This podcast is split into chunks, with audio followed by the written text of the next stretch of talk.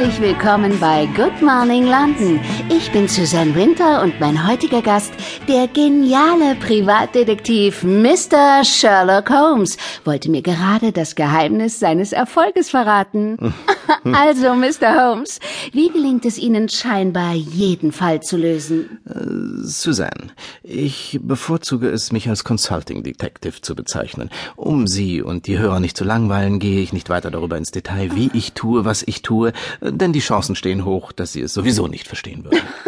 Mr. Holmes, nur einen klitzekleinen Einblick in Ihr Tun? Nun, das ist, was ich tue. Ich nehme alles wahr.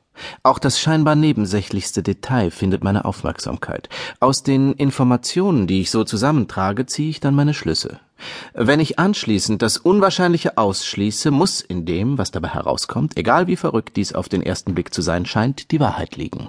Ich nenne diese Methode übrigens die Wissenschaft der Deduktion. Oh, das ist wirklich interessant, Mr. Holmes. Können Sie uns vielleicht eine Kostprobe davon geben? Selbstverständlich. An Ihrem linken Zeigefinger befindet sich etwas Tinte, was darauf schließen lässt, dass Sie Linkshänderin sind. Dieser Verdacht erhärtet sich, wenn ich Ihren leicht nach links geneigten Zopf betrachte. Sie waren heute Morgen in Eile? Den obligaten Toast mit Orangenmarmelade? Mr. Nein, Holmes, äh, mh, Aprikosenmarmelade. Mh. Den haben Sie im Auto auf dem Weg ins Studio gegessen. Sie fragen sich, woher ich das weiß. Ganz einfach. Sie haben ein paar Krümel auf dem Kragen übersehen. Genau wie einen winzigen Klecks Marmelade. Sie leben seit kurzem getrennt von Ihrem Mann? Der weiße Streifen an ihrem rechten Ringfinger setzt sich deutlich ab. Bis vor kurzem trugen sie dort noch einen Ehering, richtig? Die Trennung ging von Ihnen aus. Sie sind frisch verliebt, denn ansonsten würden Sie sich nicht die Mühe machen, zu so früher Stunde bereits ein aufwendiges Make-up und Parfum zu tragen. Auch die neue Frisur deutet darauf hin. Blond steht Ihnen ausgesprochen gut. Wenn ich die vertrauten Blicke zwischen Ihnen und dem Producer hinter der Studioscheibe dahingehend deuten würde. Vielen Dank, Mr. Holmes. Das war sehr eindrucksvoll. Und? Lag ich richtig? In etwa. Wie kommen Sie eigentlich an Ihre Fälle? Ich berate Scotland Yard, wenn Sie in einem Fall nicht weiterkommen.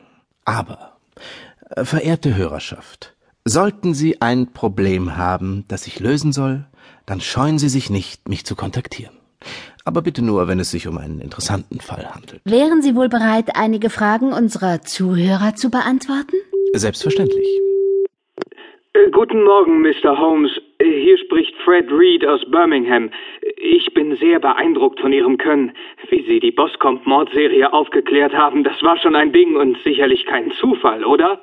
Äh, Keinesfalls, Mr. Reed. Der Täter konnte nur John Turner gewesen sein, da er als einziger die geheimen Verständigungszeichen der Brüder Charles und James McCarthy kannte.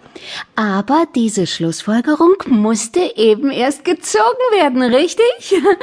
ähm, noch einen Hörer können wir vor Ende der Sendung zu Wort kommen lassen. Hallo? Hi. Hallo? Ja.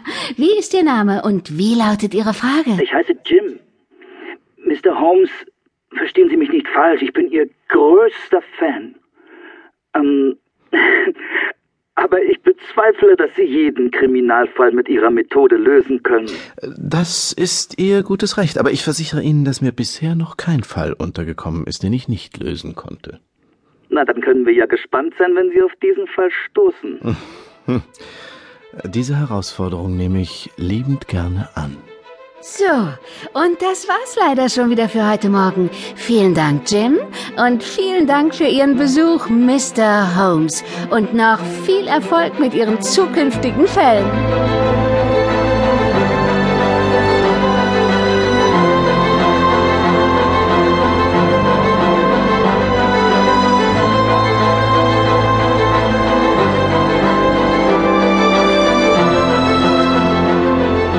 Sherlock und Watson.